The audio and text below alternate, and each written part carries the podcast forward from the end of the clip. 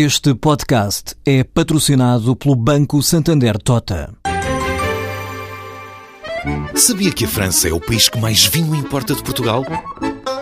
E que os Estados Unidos são o maior importador de calçado do mundo? Ou quais as empresas que importam mais azeite português?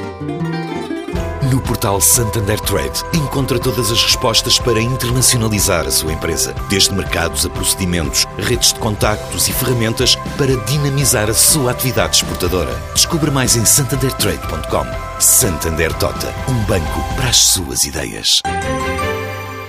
Um dos pontos mais interessantes do comunicado final do Conselho de Estado, a meu ver, é aquele no qual se constata que Portugal tem de ter uma voz muito ativa no diálogo europeu e também na boa alocação dos meios para a boa utilização dos dinheiros disponíveis nos próximos sete anos de fundos europeus que vão ser canalizados para Portugal.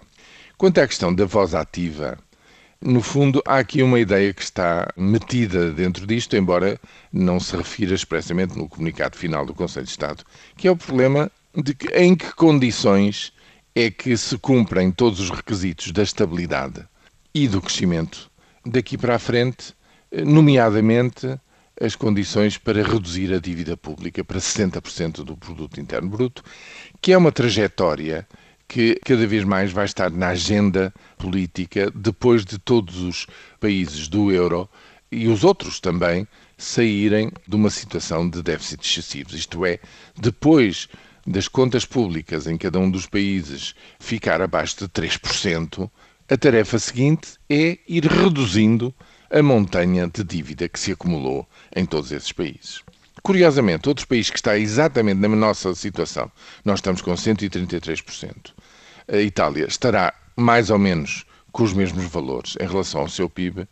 Justamente é a Itália que assumiu, no princípio deste mês, a presidência rotativa até ao fim do ano da União Europeia. E o seu primeiro-ministro Renzi, em Estrasburgo, fez um veemente apelo no seu discurso para que se abandonasse simplesmente as políticas de estabilidade, visto que o pacto há um pacto de estabilidade e crescimento e se concentrasse a Europa, tirando partido da sua grande dimensão, 500 milhões de habitantes, um continente, digamos, de território, para ganhar forças, juntar forças para um arranque novo de crescimento, que é uma condição necessária para todos os sobreendividados irem reduzindo a pouco e pouco as suas dívidas. Acontece que os mais endividados, como é o nosso caso, não podem cumprir. Matematicamente, isso vai vir ao de cima mais cedo ou mais tarde.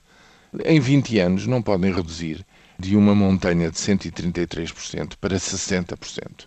Seria um esforço tremendo de redução de 10 ou 11 mil milhões de euros, no caso português, por ano. E é preciso aliviar isto. Ora, só há uma forma para o fazer. Já ninguém pensa em perdões parciais de dívida, já ninguém pensa realisticamente em reduzir taxas de juro que neste momento estão em mínimos históricos. Qual é a única saída? É prolongar o prazo no qual se tem que atingir a meta de 60%. Ou seja, em vez de termos que reduzir em 20 anos, como estipula o Tratado Orçamental, pelo menos para os países mais endividados, vai tornar-se inevitável, mais tarde ou mais cedo, que estes tenham um período mais longo, não sei, de 30, de 40 anos, para fazer essa mesma caminhada. E isso é essencial para estabilizar as contas públicas no país, porque abre um espaço para combater internamente a grande emergência social que neste momento se continua a viver e, pelos vistos, com as perspectivas que nos são dadas, teríamos que conviver com essa emergência mitigada de ano para ano, mas ainda presente nos próximos quatro ou cinco anos em Portugal. Ora, isto vai ser um dos temas centrais que vai animar o calendário político no próximo ano.